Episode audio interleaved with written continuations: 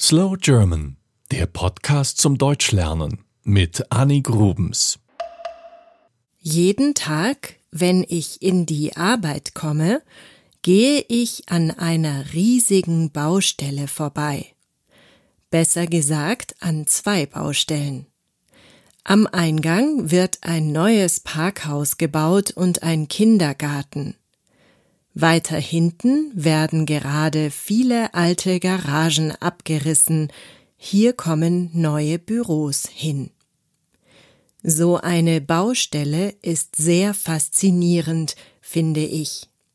Ich kann mir nicht vorstellen, wie man so viele Menschen und Maschinen koordinieren kann.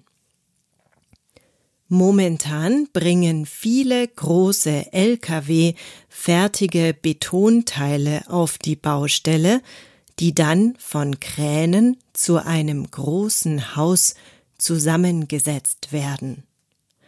Dann wird an der Außenseite ein großes Gerüst aufgebaut, damit die Maler die Außenfassade streichen können.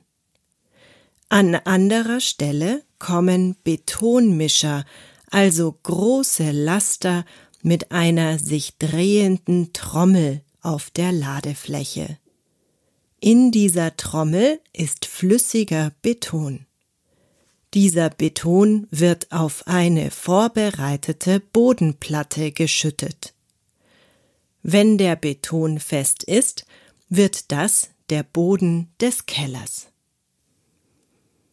Lange Zeit konnte man die Bauarbeiter dabei beobachten, wie sie das Gelände erst einmal vorbereitet haben für den späteren Bau. Sie mussten zum Beispiel leider alte Bäume fällen, die hier viele Jahrzehnte gewachsen waren.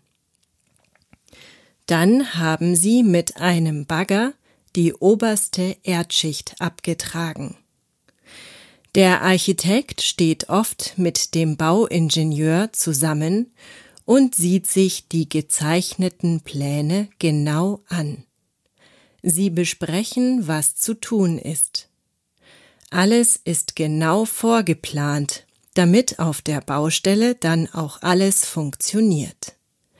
Denn die Maschinen zu mieten kostet Geld und die Bauarbeiter natürlich auch.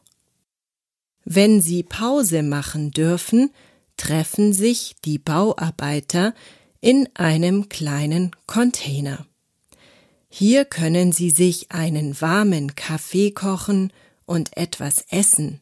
Sie können sich an einen Tisch setzen und sich ausruhen. Denn die Bauarbeiter arbeiten immer, ob bei Regen oder Schnee, Kälte oder Hitze. Es ist ein harter Job. Sie fangen sehr früh am Morgen an zu arbeiten. Jetzt im Winter ist es dann noch dunkel, also haben sie Scheinwerfer installiert, damit sie überhaupt sehen, was sie gerade tun. Wichtig ist natürlich die Sicherheit der Bauarbeiter. In Deutschland gibt es eine Baustellenverordnung. Hier wird alles festgehalten, was mit der Sicherheit und dem Schutz der Bauarbeiter zu tun hat. Dazu gehört zum Beispiel, dass die Bauarbeiter Schutzkleidung tragen, also zum Beispiel einen Helm und extra verstärkte Schuhe. Es gibt Gitter und Gerüste, damit die Bauarbeiter nicht abstürzen können. Aber auch die Menschen, die täglich an der Baustelle vorbeikommen, werden geschützt. Eine Baustelle muss immer so durch Zäune abgesichert sein, dass zum Beispiel auch Kindern nichts passieren kann.